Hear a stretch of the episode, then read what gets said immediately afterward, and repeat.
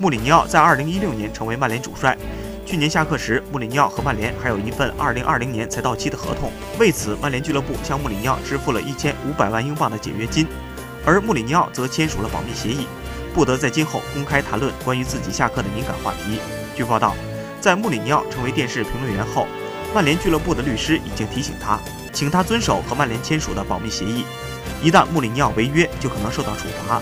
而曼联的这种限制也影响到了穆里尼奥担任亚洲杯电视评论员的签约，收入只有六万英镑。而在二零一八年世界杯期间，他担任评论员获得了一百万英镑收入。